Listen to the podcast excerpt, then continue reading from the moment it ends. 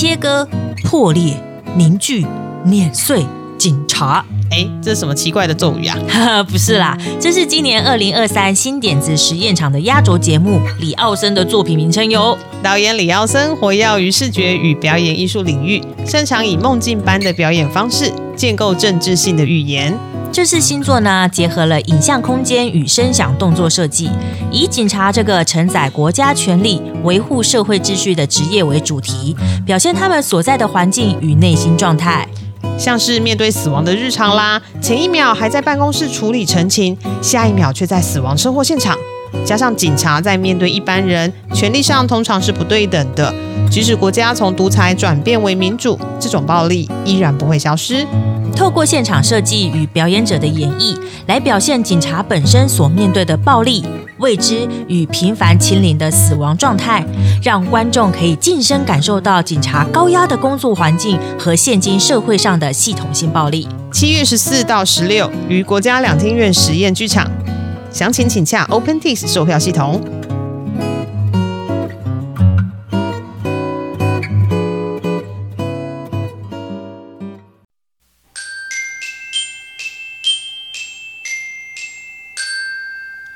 唐文华老师现在是唱寡喜唱上瘾的，就对了。有啊，他有在记者会里面说，他说他上一次就是呃演出刚结束，他还想说哇，我人生应该讲最多台语的时期已经过了吧，就没有想到这么快速又被唐美云老师邀请。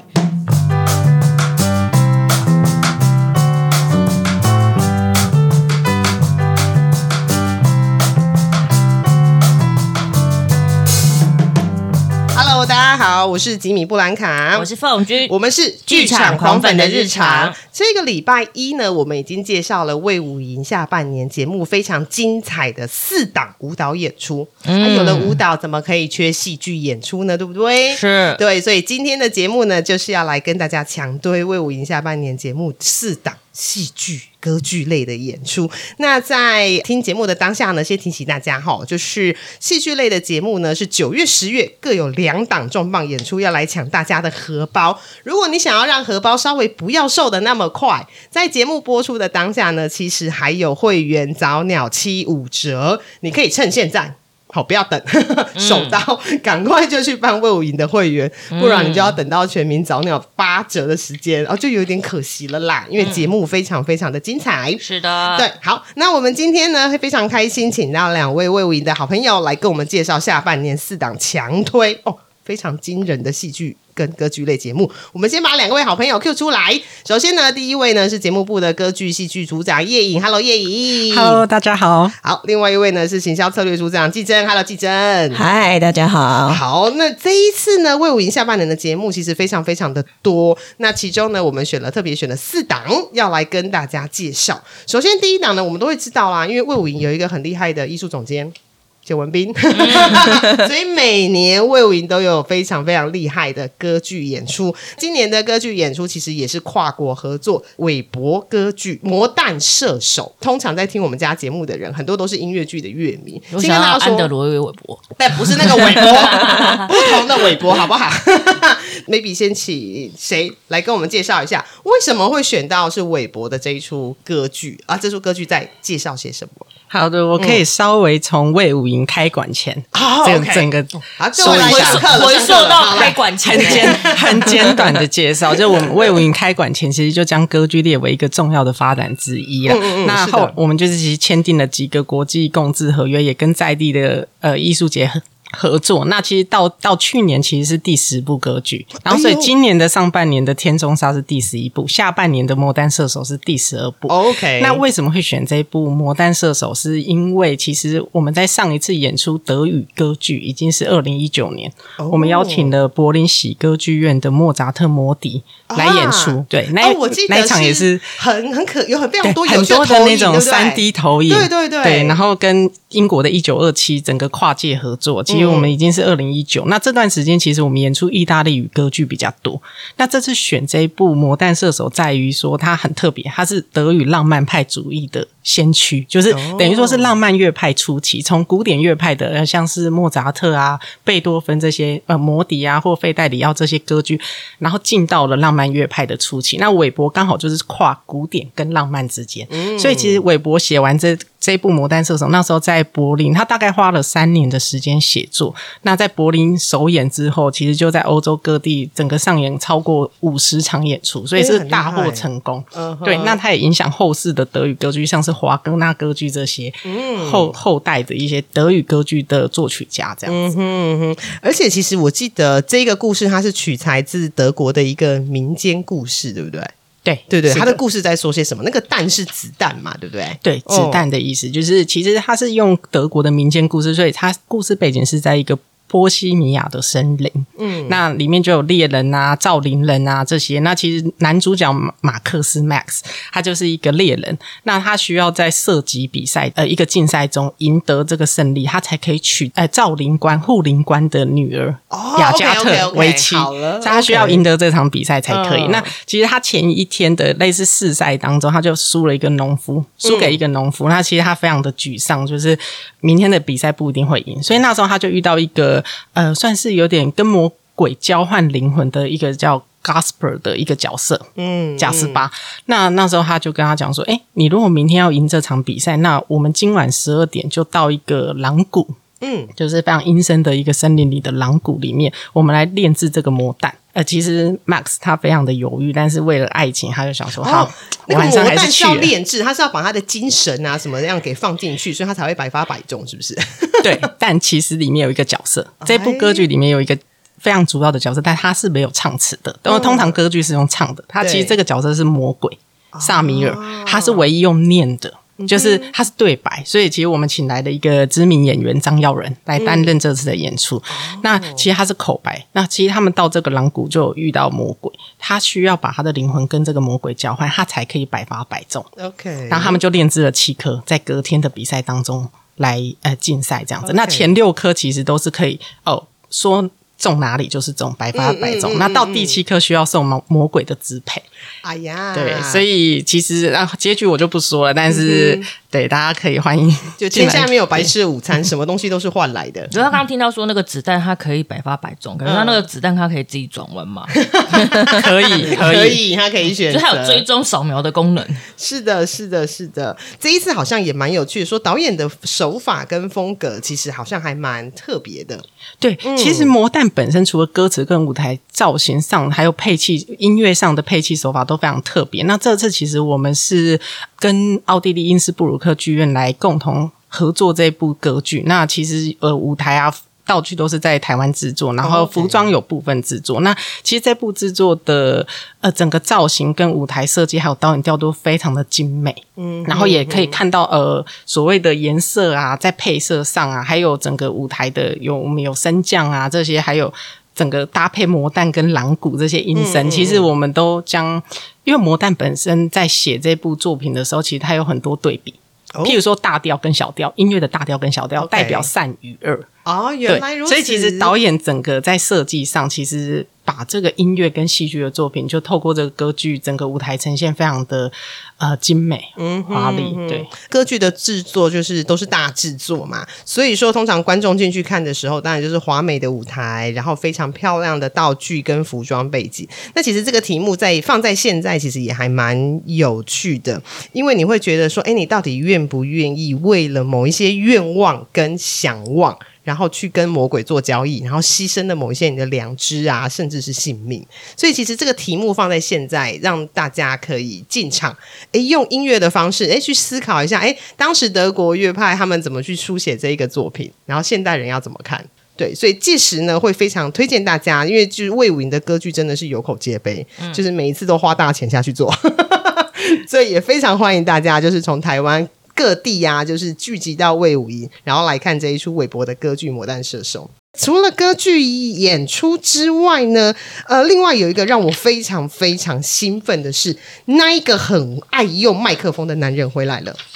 麦克风姐很会用麦克风耶，欧斯特麦耶，对，欧斯特麦耶。为什么会说那个很爱用麦克风的男人回来了呢？因为他有非常多的演出里头。都用了麦克风。诶，那这档演出呢，其实是柏林雷宁广场剧院的暴力的历史。我们要不要请季真跟我们介绍一下这档演出？为什么会选到这档演出，以及这档演出它重要的地方在哪里？其实不只是导演，我记得那个剧作家。也很重要，嗯嗯，就是这个作品，其实我觉得呃有趣的点是，其实我们可以同时介绍欧洲两大当红的，不管是在剧场导演的部分，或者是编剧家的部分，其实就是刚好推出两大巨人，可以这么说，真的真的。对，那因为欧斯特曼耶其实距离上一次来台湾已经是暌违十三年了，哦，有这么久？对，哦，我只知道很久，但我没有想到这么久。对，而且其实应该是说他前呃三次访台，其实呃都是聚集在。台北演出跟台中演出，所以这一次对高雄魏武营来讲，它意义蛮重大的是，我们终于第一次邀请到欧斯特曼也来到魏武营。是对，那为什么呃我们会说，就是他还合作了另外一个很重要作家，是因为这一次其实《暴力的历史》这个作品，它是选材自一个法国的作家，那他是现代当代写实作家里头，我觉得算是有代表性的人物哦。这位叫做爱杜瓦路易，对，那。他的作品其实这几年在欧洲非常的火红，所以其实这个作品，呃，欧斯特曼也是在二零一八，因为有看到这个呃他自传式的小说，然后所以就在剧场里创作了这个作品。那这个作品也被放到了二零二二年，呃，在荷兰的一个艺术节。那当年的这个荷兰艺术节，其实它整个的策展概念就是从就是爱杜瓦的。作品出发，所以我我记得这个作家很年轻，对不对？非常非常非常，一九九二年出生，其实今年才三十。你看，一九九二年，然后荷兰的阿姆斯特丹市立剧院就以他为主，然后找了一堆大咖的导演，就是除了欧斯特曼也之外，呃，台湾观众很熟悉的 Ivo Van Hof，然后 Milo Lau，其实都是以这一个作家他的作品为主，然后抓他的作品去创作舞台剧，所以你就会知道说，这个人他真的。不可小觑，就是三十岁，他已经是法国文坛的意见领袖。嗯，对。然后，因为他出版了五本的小说嘛，基本上这些小说其实真都是围绕着他出生成长的环境，甚至他自身发生的故事。嗯，对。那在剧情张力来说，我觉得这也是蛮多剧作家之或导演之所以挑选他做延伸创作的原因。可以跟我们聊聊说，这个剧作家他通常的书写的内容都会是针对哪些部分？比较特别是因为他自己本身是呃同志，同志对，所以他会从他。自己身上发展出来的故事，就是蛮多是在讨论这种比较阶级议题、比较恐同的议题，或者是说，因为他的这个身份别的关系，所以确实他受到蛮多社会的压迫，嗯，这些，所以他会从这个角度来谈蛮多面向他观察到的点。我记得呢，就是他因为三十岁，然后他自己本身是出生于工人阶级，那其实法国差不多在就是黄背心运动啊，还有一。大概这几年，其实震荡一直不断，就是工人阶级跟白领阶级本来就一直都会有抗争，所以刚好这一位就是爱杜瓦路易，他就一直都在书写，他其实他的书写量蛮大的。那这一次选择的暴力的历史在书写什么？因为好像在写说他要怎么样去书写暴力，以及在舞台上我们可以看到什么东西？除了有麦克风，他真的有麦克风。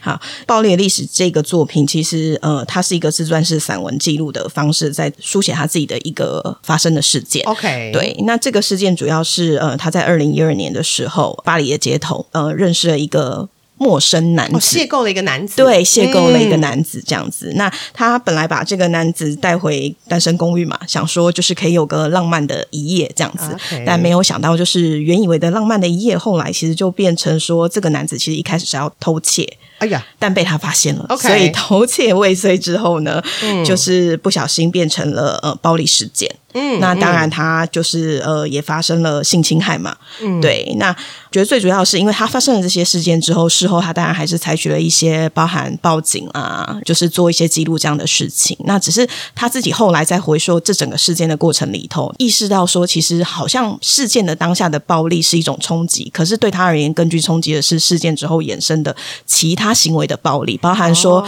呃，可能他跟他妹妹说他发生了这样的事件，嗯，那他的妹妹可能就是会重复叙述他这样的事件之后，可是会加注了蛮多自己的批判，跟加注了蛮多自己的评论，那可能就会说啊，哥哥这样不对啊，你怎么会选择做这样子的选择？哦，我们大家可以举个例子来说好了，就像是今天万一事件发生了，然后通常你去报警，然后警察会录口供嘛，然后就会问说很多问题，对，问说啊，那你为什么要让一个陌生人进到你家？每个人都会这样子吗？你很常会这样做吗？每个人有吗？就是这一你可些能就会开始质疑自己。对对对，我就想说，难道我错了吗？我当时只是想说，maybe 就是有一个浪漫的夜晚，然后结果殊不知，哎，我是受害者、诶，嗯结果我反而好像是因为我的一些起心动念，你本来就有邪念了，所以你也要备受惩罚。对，那另外一个面向是说，对这些提问的人来说，其实他本来可能这些提问的过程或是关心的过程，他是出于好意，嗯但是事实上，其实他呃没有意识到说事情的反面。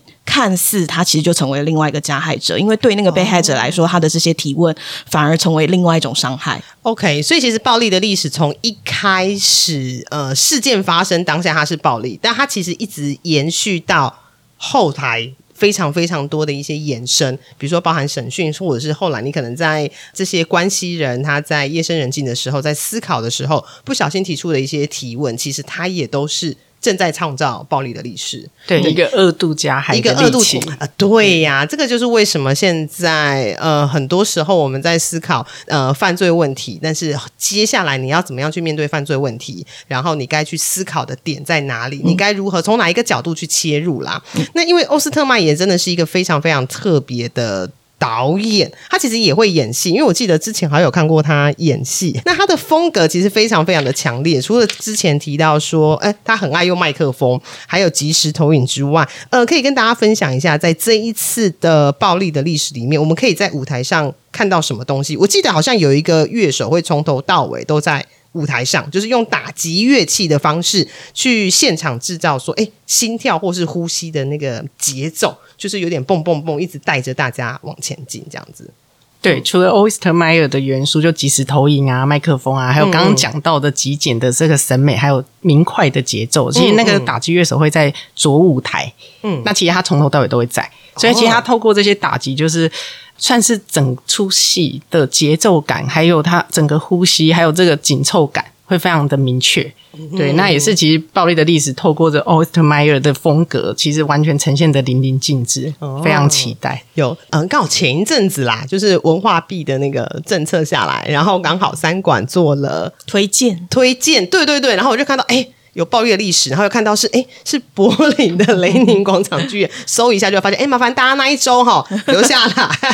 对，欧斯特曼也很久没有来了，他之前来台湾的两个作品其实都非常受欢迎，特别是呃玩偶之家娜拉，其实大家很夯。然后我之前也在国外看过他的理查三世，我非常非常的喜欢。他就是一个很疯狂的德国导演，然后有非常强而有力的视觉啊、声音，还有爆破能量的表演风格，极简的审美。利落明快的节奏，所以说想要感受德语剧场的魅力，真的不可以错过欧斯特玛耶。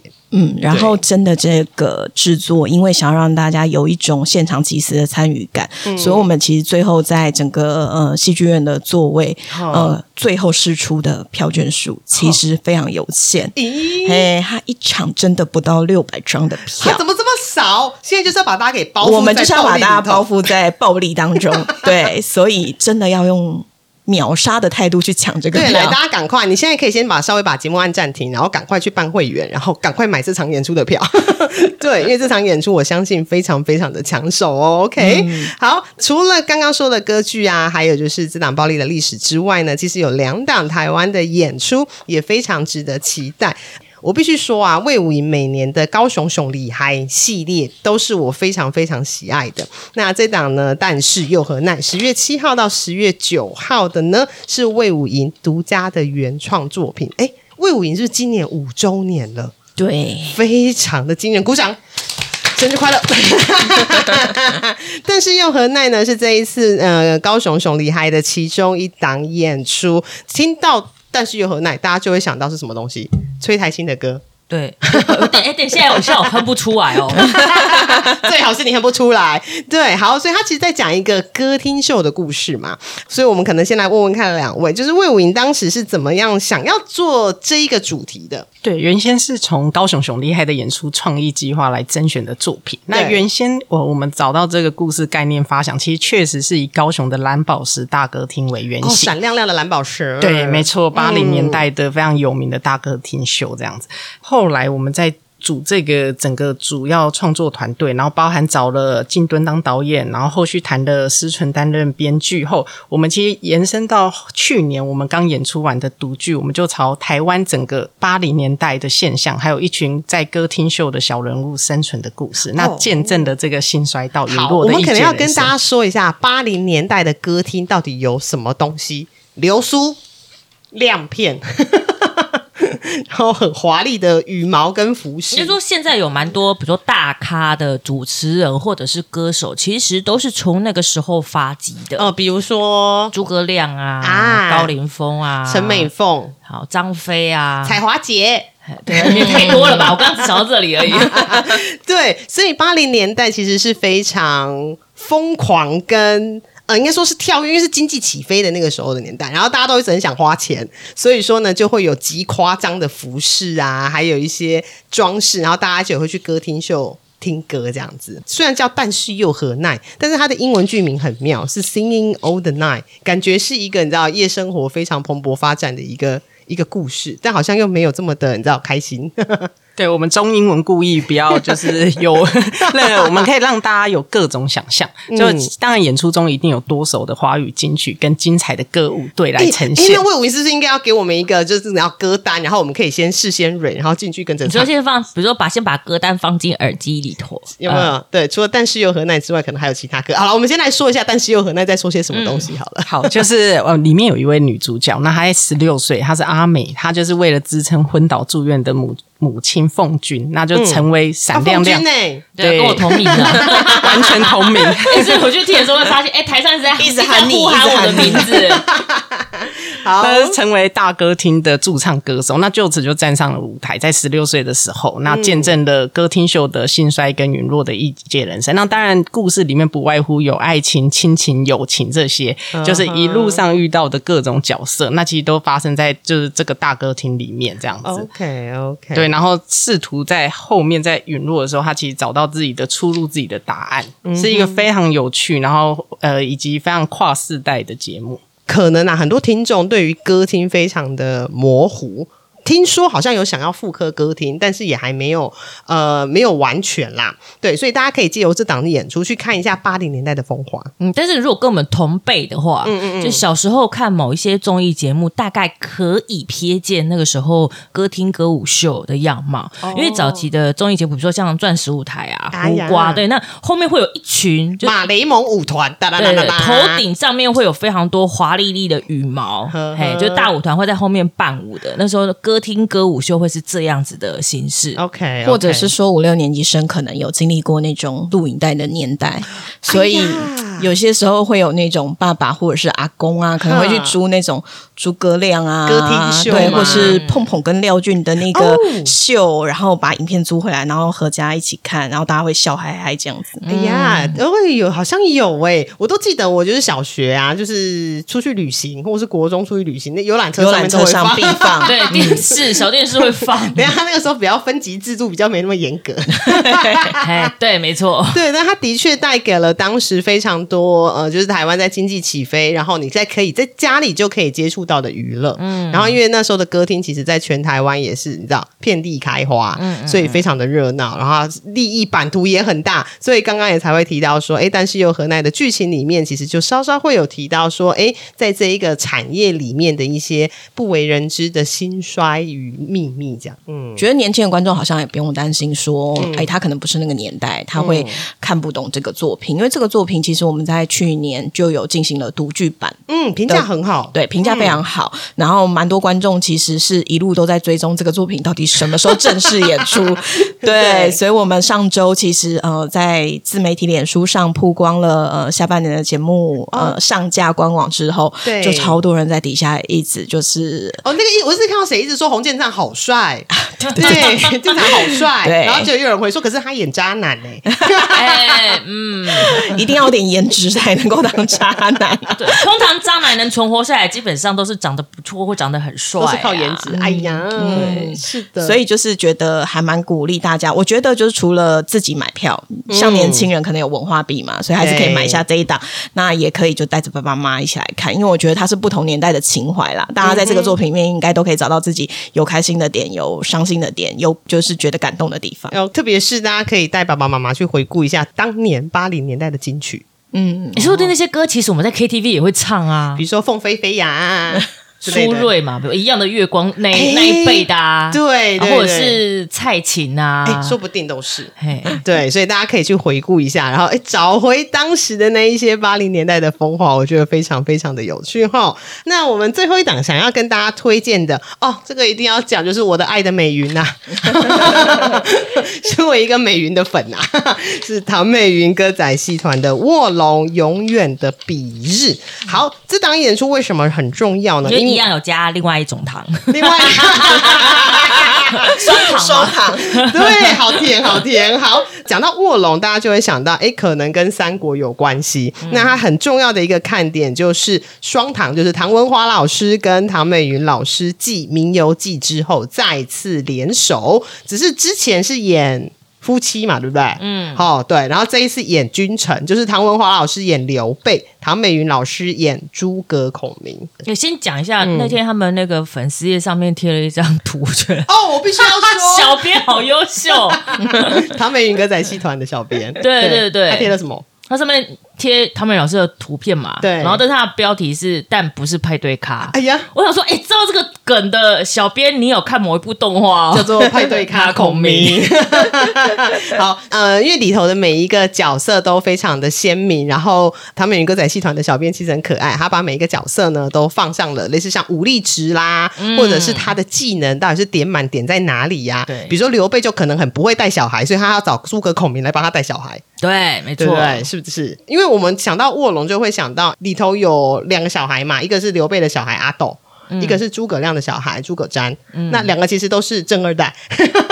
正在 对，好，因为这档演出他会从儿子的观点来看父亲这个部分，其实是现代人应该说，我们即使读了非常多的历史啊，还有三国故事，我们都很陌生的一个观观点。应该说儿子比较没那么有名了，对啊，老爸的光环太闪 对，亮太。闪亮。是的，是的，等于说这一部戏很特别的是，编剧陈建新老师他就是以儿子来观看父亲，就是对诸葛瞻的视角来。观看这个父子之间难解之情，那为什么会难解呢？就是其实诸葛瞻在八岁就诸葛亮就过世了，那其实他也是长期投入在北伐当中，所以其实诸葛瞻又怎么看待这个他童年成长过程中缺席的父亲，以及后来他读到就是诸葛亮写给阿斗。就后主流产的书信，也发现说，哎，父亲对这个流产的关爱远远超过我这个自己的亲生老板的儿子啊，没错，所以要他又要怎么如何面对这个父亲的失职这样子？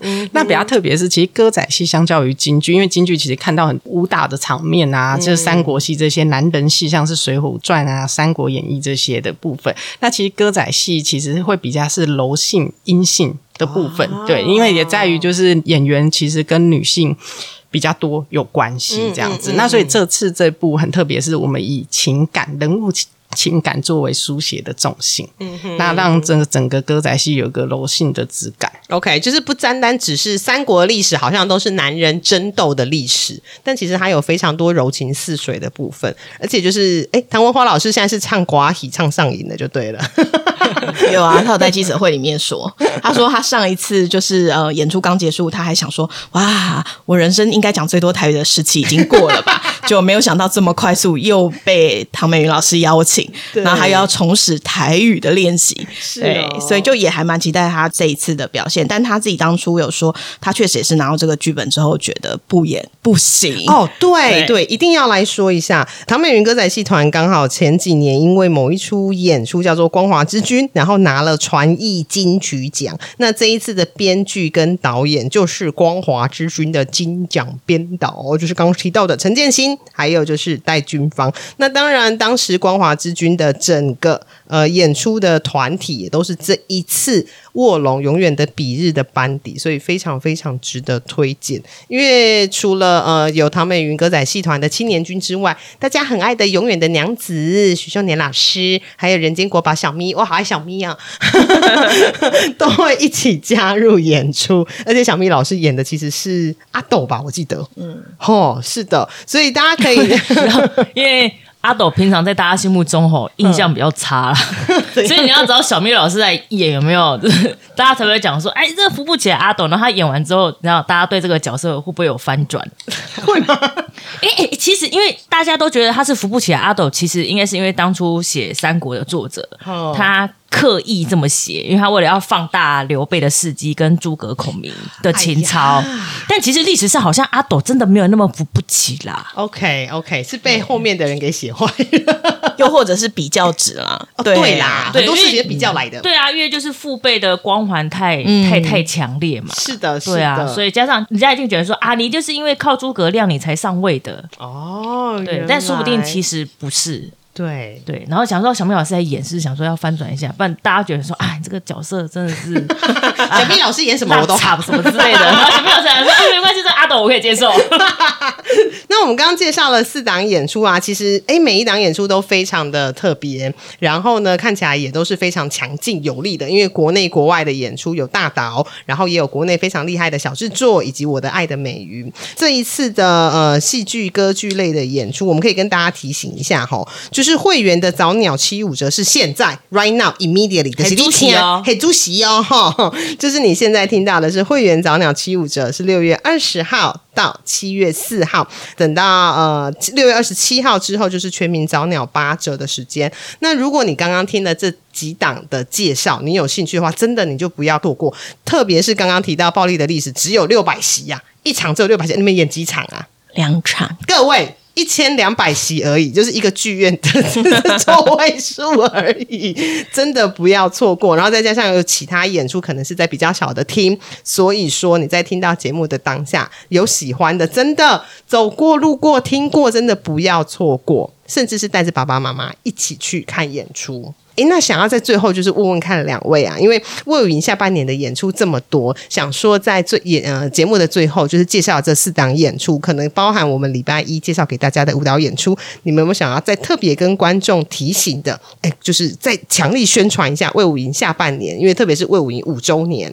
然后欢迎大家到魏武营来玩耍，因为五周年的关系，然后确实在今年下半年节目我们满满的，然后呃也都很精彩，呃，因为其实我们也配合政府政策，其实。推出了文化币嘛，所以其实真的是蛮希望说这样的作品不是只有我们一般既有的剧场观众会感兴趣跟愿意走进剧场来看演出。呃，青年朋友们，其实这些作品，呃，魏伟莹都是很用心在做制作跟规划。那也希望不同的作品会带给大家不同的冲击，所以。希望青年们要把握自己文化币利用的机会。我都很想说，如果到时候就是谁没有用文化币，可以给我用嘛？不是，真的，因为你知道这些节目档档都有，就是三百元的青年席次，对呀，然后也档档都配合五折优惠的购票，所以请不要错过你们使用文化币的机会。对，哎呀，这是为我赢五周年五岁生日嘛？对，然后他会有五岁生日的周边吗？哎。哎，你知道魏武营今年迎来五周年，我想到一个东西，就想说，哎，他会不会出一个魏武营五周年的一个拟人化的一个小朋友？哦，就是花露露变成其他人或什么之类，不是花露露是这个夏天的那不一样。对，或者是哎，花花露露在五周年的时候会特别要干嘛吗？对，会有吗？因为去年其实我们两个去跟花露露讨红包，你们是在新春期间来讨红包吗？对对对对对，给他讨红包。有啦，露露就会在蛮多时刻就是配合着魏武营的各项活动出现。那因为我。呃，我们现在是六月份嘛，对，那其实下个月露露就即将在七月八号就登场了，是是是，对，所以当然其实因为呃五周年，其实我们从六月二十号整个下半年节目宣告之后，其实正式也就算起跑了，对对对，所以一路上我们其实会陆续曝光蛮多，包含将魏武营这几年带给高雄人的一些改变的形象影片，嗯，就是做系列性的曝光，然后接着到露露的时候，会由露露开始迎接大小朋友，然后跟我们一起欢庆五周年。那接着就会进到我们有八月份是玻璃路。也即将起跑的预告。哦对对对对然后接下来就是九月的时候，《魔丹射手》就来台了。对对，那一路会把这个欢庆五周年的气氛，就是延续到我们明年的一月一号。OK 所以其实希望大家可以呃陆续期待，因为我们这一次六月二十号起售的节目，其实只有起售到呃十一月底的节目。嗯嗯那十二月其实通常也是魏武营马戏平台要登场的日子。哦，我还想说你们十二月暗扛了什么东西？我们暗砍了一些东西，所以十月十九号会有第二波的宣告。那再请大家敬请期待我们年底精彩推出的节目。好，OK，那燕有没有什么特别要补充的呢？对，刚刚提到花露露，就是我们七月有三周。其实今年很期待花露露出场，是因为我们在去年年底的时候有改版，哎呀所以欢迎大小朋友来跟花露露拍照。哦，花露露现在要有七彩颜色的嘛？它本来是红的，没有，就是小改版，小改版但是，它的它的图图腾会不一样。哦，图腾不一样，他换 skin 呐。好的，好的，对啊，五周年总是一下要焕然一新嘛。好，，所以说呢，就是魏武营下半年的节目精彩可期，就是不管是舞蹈类或者是戏剧歌剧类，非常非常的丰富，就欢迎大家就是你知道，西家大小、扶老西幼吼，就是一起到魏武营欢庆魏武营五周年，同时呢也饱足你的心灵啊跟精神食粮啊，相信大家会在魏武营度过非常非常欢记乐的时光记得去找花。露露看她换新衣哦。好，我们今天就谢谢季珍，也谢谢叶颖跟我们聊了这么多，我们就到时候威武营见大家，谢谢，好，拜拜，拜拜。还喜欢今天的节目吗？喜欢的话，欢迎按赞、订阅、分享与转贴。也欢迎跟我们在社群媒体上互动聊天，期待听到大家的回馈与声音。小额赞助剧场狂粉，推坑更多人进剧场看好戏。当然，你要给狂粉大笔的赞助也是 OK 的哟。哦耶！我是吉米布兰卡，我是凤君，我们是剧场狂粉的日常。